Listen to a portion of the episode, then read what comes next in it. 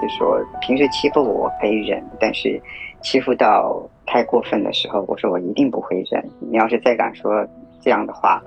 听一次扔一次。然后他也不再敢说了。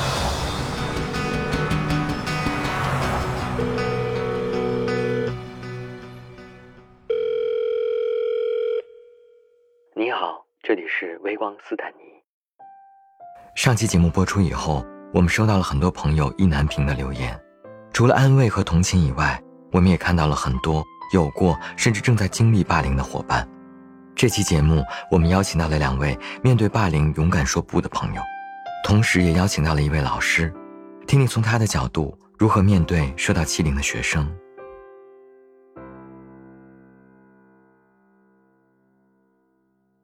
嗯，大家好，我是艾瑞克，非常高兴能够来跟大家分享这个话题。呃，可能我在小的时候，我是属于长得比较的清秀的那种类型吧。平时在学校，就是大家会对你有一些不是很好的一个称呼。然后我小学时候，就我们现在同学小学同学，就是聚会的时候说，大家对我的印象哈，说你的对你的印象就是全校跳牛皮筋跳的最好的那个男孩子。所以说，有的时候，嗯，你的这个兴趣爱好就会让别人形成一种，呃，觉得你好欺负，觉得你是有可欺负的点的这种感觉。那这个欺负并不是说，呃，其实有的时候欺负并不是像那个电视剧里演的，比如说在一起对你围殴啊什么，他可能。这个霸凌会发生在生活当中很点滴的一些事情，比如说会路上看到你的时候，会给你取一些很不好的绰号，然后在背后议论你啊，或者说呃有意无意的给你一些小恶作剧。我是一开始在就是小学到中学的时候，确实都有经历过，但可能我的性格是比较有很开朗的一面。所以说，遇到这些事情的时候，就是，呃，忍气吞声不太是我的性格。呃，我记得很有一件事情，就是那时候班上有一个同学，他长得就有点像那个，像那个叮当猫里头的那个大熊一样，五大三粗的，呃，特别喜欢欺负人。平时他会对你有一些，就是，呃，小的那种行为，比如把东西藏起来啊。然后叫你绰号啊什么的，我都没有去理他。然后就是有一次，可能上课的时候，他是先被老师罚站了，他站在后面。那我个子比较高，我是坐在最后一排，嗯，然后他可能在后面站着的时候就不是很老实。然后他那天就应该是拿了很多的粉笔灰还是怎么样，就在我上课的时候就一直往我就是。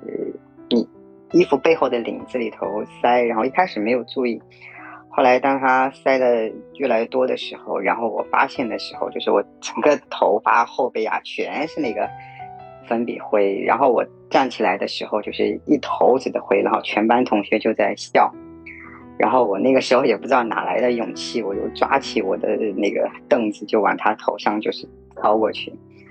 然后而且敲的特别寸，就把他头打了一头的血。然后全班同学都看呆了，因为谁都没有想到过我会打架，这一幕把那个老师也看呆了。正好那个老师还蛮喜欢我，然后他就赶紧先把这个事情平息下来。欺负我的同学看也没有得到什么好处，而且，呃，第二天就是老师还跟我说，他说，呃，你买一些水果啊什么的，你不用去看那个男孩，他说我我替你去。去给他的家长还是怎么样啊？因为可能那个男孩的家长他也是知道自己孩子的这个恶作剧的行为嘛，小孩打架嘛也正常。这个事情过去以后，然后好像班上就没有什么人敢就是在我面前说一些不太好的话，或者说欺负我啊什么的。他回来以后，我并没有说这个事情去。跟他结仇或者怎么样？他平时比如说我看他有困难的时候，我还是会去帮助他。那实际上他心里也也也也会在想，与其跟你就是呃结仇的话，那不如就是多一个朋友。而且有时候他欺负你的时候，并不是对你有多大的仇恨，而而仅仅只是觉得你好欺负。啊，因为那天据说把他打的还挺重的，因为当时学校没有人敢打他，然后他头上包扎的全是血的那个样子，我都记得特别深。呃，后来老师还专门找我聊过这个话题。那我是说，平时欺负我可以忍，但是欺负到太过分的时候，我说我一定不会忍啊。然后老师就说，他就说，呃，意思就是让我克制嘛。然后他就说，以后有什么事情要跟老师讲，不要自己去处理。其实，在我们那个年代，中小学的时候。就是乱叫外号啊，或者说对你进行嘲笑啊，还是挺常见、挺常见的。因为当时就是我还记得，呃，我当时挺喜欢我们班上的一个辅导员，嗯，但是那种喜欢就是放在心里的那种喜欢嘛，但可能被班上一个女生看出来了，然后有一次那个女生就公开的会在。班上当着全班同学的面说，呃，他说啊，我知道你，你就是想跟我们班上的那个辅导员谈恋爱，想跟他结婚等等，说这些话。然后我就过去，就把那个女生的书包，我也不知道哪来的勇气，从楼上就直接给扔下去。然后我对他说，你要是再敢说这样的话，啊，我说我听一次扔一次。然后他也不再敢说了。啊，但是他后面也少不了给我穿小鞋，那我也无所谓，因为至少说他知道你是不好惹的嘛。反正经历这两次事情以后，我自己也觉得有些时候不要去忍气吞声，但是不要去忍气吞声的前提是。你平时要给人一个你还是一个好学生，然后你选择去反抗，然后你选择去还击，人家就会认为，呃，你是一个正当的行为，不是觉得你你是一个暴力小孩。另外还有一个，你要你要学着去拓展自己的自己的这个社交的资源、社交的群体，还有社交的这个呃人际的范围。班上同学对你不好，那你可以找另外对你好的这个群体嘛。每个人都有自己的特长、自己的兴趣爱好、自己的呃擅长的事情。那你在你擅长的事情这一方面去拓展你的群体，那就相当于实际上是呃让你这个人有了一定的就是怎么讲呢？呃，社会的价值嘛。包括学生，你在校园里头，你也有自己的这群体里头的价值。当你这个群体的价值建立起来以后，啊，实际上是给了你很多在这个群体里头生存下去的一个支撑和力量。实际上，我觉得哈，就是现在这种校园霸凌，它是以不同的形式存在的，真的是以不同的形式存在的。比如说，现在可能他有些。就是在学生当中哈，有些人他知道你是这个呃同志，他也不歧视同志，但是他会在很多方面有意无意的去欺呃欺负你也好，去对你进行就是呃说不上人身攻击吧，但是他的一些过分的玩笑可能会让你觉得。不舒服等等这些的，我觉得这些都是，呃，霸凌的一部分。那所以说，其实最关键的就是你要建立起你自己的信心，你自己的认可，然后呢，你一定要让你自己有自己能力去施展的这个地方嘛。其实上说白了，就是当你头上有光环以后，别人不一定会敢对你有多大的就是这个攻击。那个光环实际上是保护你的。我非常认同艾瑞克最后所说，少数群体要树立内心的自信，并且通过不断完善自己，让自己找到自己的天地，才有可能抵御他人的偏见。尽管我希望被欺凌的孩子不要一味忍气吞声，要以适当的方式反抗，但并不提倡以暴制暴。相较而言，下一位讲述者陈的做法则显得温和许多。嗯，嗨，大家好，然后就叫我陈吧。十八岁，嗯，高三在读学生。我是因为初中的时候我是没有发现自己的取向的，然后我初中遭受不公平待遇的是因为就是可能是因为我的性格，然后就是后面的话，然后再加上跟我跟老师的关系比较好嘛，然后有些同学啊就会就说。嗯，就会认为我在背后搞搞事情，或者就说打小报告那种，然后就很看不惯我。我印象特别深的一次是，呃，那天他们就是他们回寝室之后，我在那里看书，他们就突然来找，就是来挑事嘛。我当时我就站起来，然后就是有一些就开始有一些肢体上的冲突，因为我们当时是那种鞋架子，腹部是直接撞在那个鞋架上面。然后当时我印象特别深刻，就是因为我当时是做了手术的，然后想因为是铁的那种铁质的嘛，然后就直接给我划开了一个口子。嗯，就后来是把那个推我的那个人的家长叫到学校来，然后。嗯，就是先是处理了那边的事情，学生家长带我去医院做了一个全全方面的检查，然后就单独又把我和那个同学拉出谈话，后来就那个同学给我道了个歉。高中就是因为这个取向问题了嘛，我面对更多的是语言上的一些暴力和那种就很那个的，就是我现在也在收到，其实。呃，是几个男生，他们会用不正常的眼光去看待，他们会觉得你是，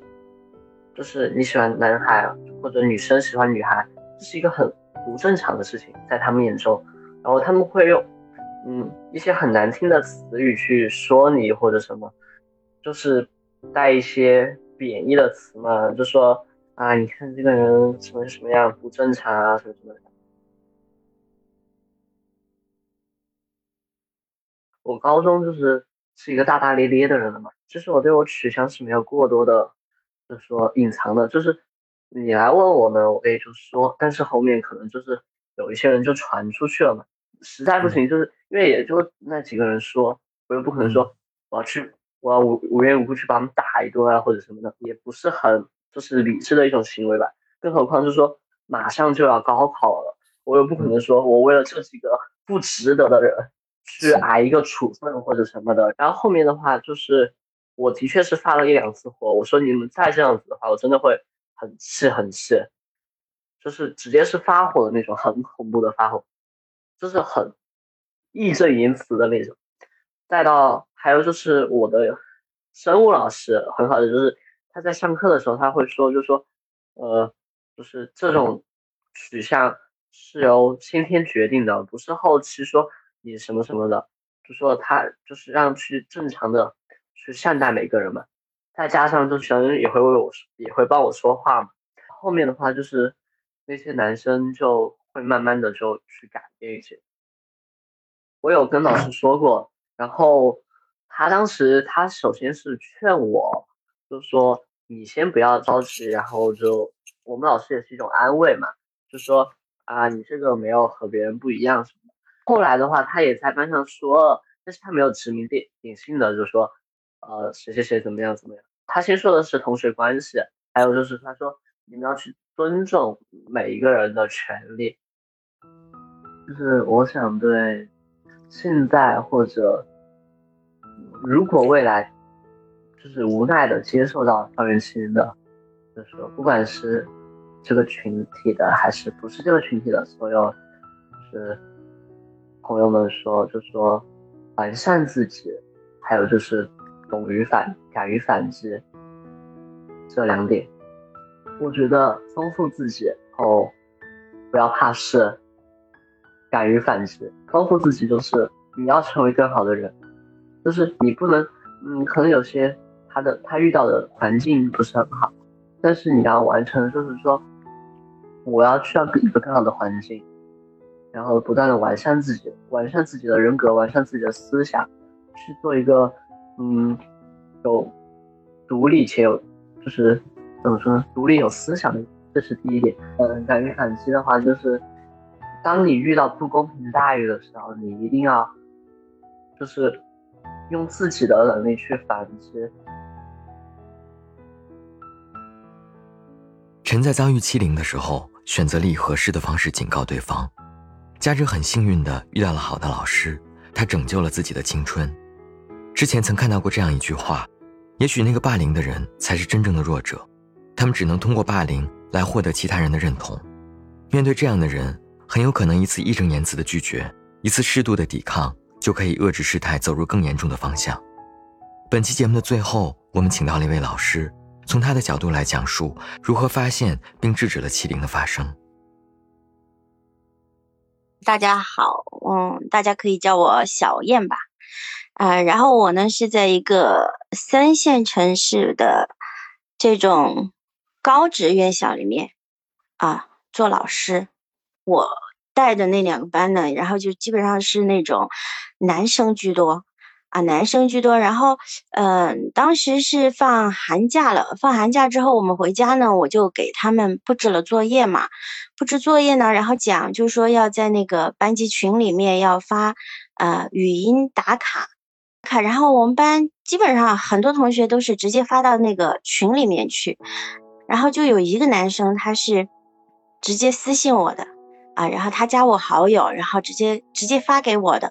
啊，然后我就很好奇，我就告诉第一次我不知道，然后我就我跟他说，我说你直接发到群里面就可以了，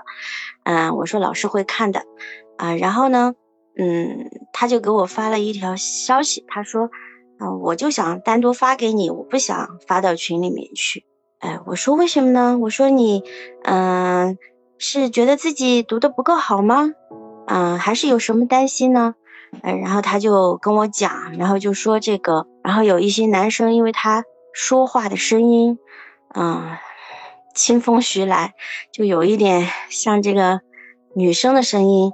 啊，说话很温柔，很很小声，就是让人听起来就没有那么阳刚，啊，然后他说就被嘲笑了嘛。说好，我说你就以后就单独发给我吧。然后他发给我之后，我就去听了一下他发的这个语音，啊，然后感觉呃还挺好听的呀。然后我我就给他回消息了嘛，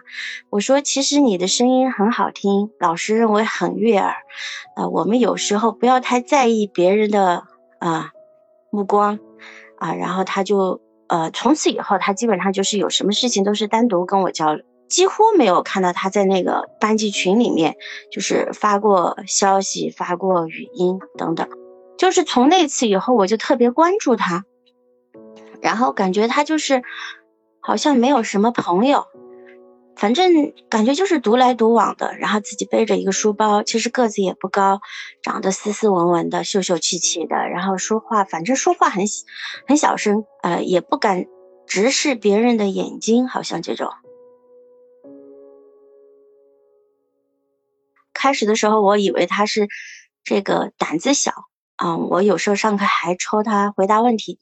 但是基本上听不到声音，要我走到下面，走到他的身旁，我才能知道他说的什么东西。好，后来之后，我基本上就嗯不怎么去呃抽他回答问题了，反正很安静，特别安静的一个孩子。就在我们的眼中，他们都是小孩嘛，可能有的孩子说话他是。无意的，是不经过大脑的，但是呢，说出来的话可能对那个孩子来说，感觉就是蛮大的那种创伤的吧。啊，因为男孩子嘛，肯定更多的就是那种很阳光的嘛，然后很硬气的嘛，很硬朗的嘛。然后他时常表现的相对弱一点，就是偏女性化一点嘛。然后可能有的男孩子就会说，嗯，你大声一点，啊，你读的。怎么说霸气一点或者什么，然后他好像做不到，他会脸红，但是他也不反驳。我们班上课的时候，有上着上着，我会给他们讲一点这种，就是心理方面的知识嘛。然后我会告诉那些孩子，就说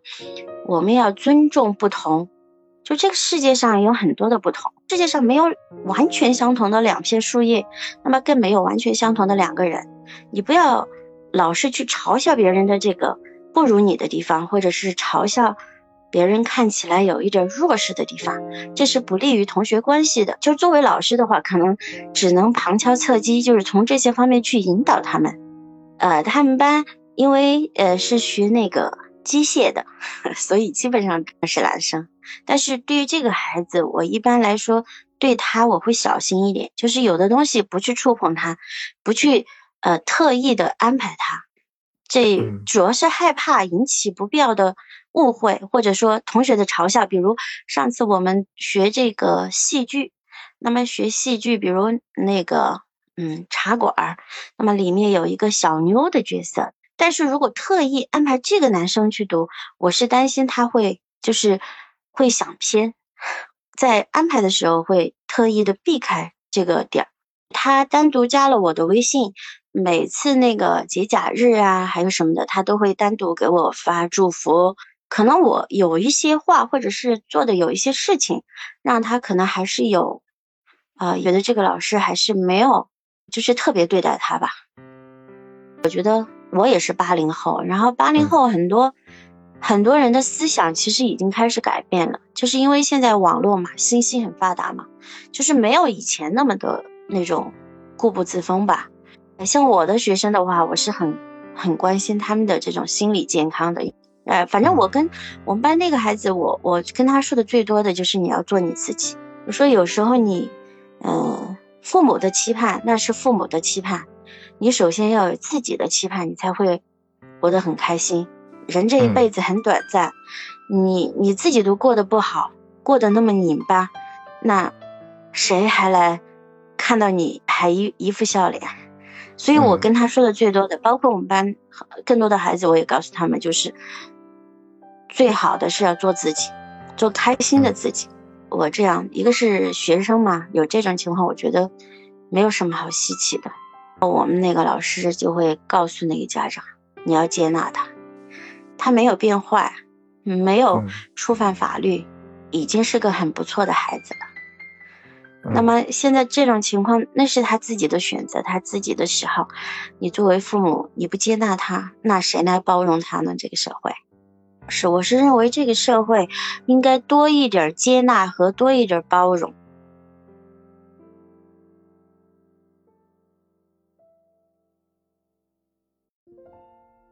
对于被欺凌者来说，与老师、家长的沟通和倾诉，是面对欺凌时应该走出的第一步。前提是，衷心希望有更多的教育者和小燕老师一样，能够努力发现每一个容易受伤的同学，并小心翼翼的保护他们。每个老师都不要忘记，或许你对少数群体一个包容的眼神，一句正确的鼓励，都可能改变他的一生。希望可以通过本期节目告诉大家，虽然每个被欺凌者遇到的情形各不相同，但建议大家面对欺凌时能够勇敢说不。我常说，其实欺负你的人终究也还只是个孩子，你稍微表现出没那么好欺负，可能对方也自然会有所忌惮，必要时甚至可以通过法律手段来保护自己。而如果你是欺凌事件的旁观者，也希望不要无动于衷。每个人在某个方面都有可能成为少数群体，任何人都无法保证自己一生永远是大多数。如果你今天眼睁睁看着欺凌发生而无动于衷，那么很可能有一天，同样陷入孤立无援状态的人就是你自己。也许消除校园霸凌还有很长的路要走，但我们正在路上。你可以在喜马拉雅、小宇宙、猫耳 FM、网易云音乐。苹果播客、哔哩哔哩搜索“微光斯坦尼”来收听节目。如果你也是性少数群体的一员，如果你也希望分享自己的故事、倾诉自己的困惑，你可以将自己想要分享的内容用五分钟以内的音频进行简单介绍。投稿音频我们会严格保密，投稿尽量不要使用变声器。正式录制和播出我们会统一进行变声处理。音频文件请以“微光故事”加你的昵称命名。发送到邮箱彩虹微光的全拼 at 幺六三 dot com，或者在抖音、B 站搜索斯坦尼 Rainbow 私信给我。万物皆有裂痕，那便是光照进来的地方。我是斯坦尼，我在这里等你。我们下个故事见。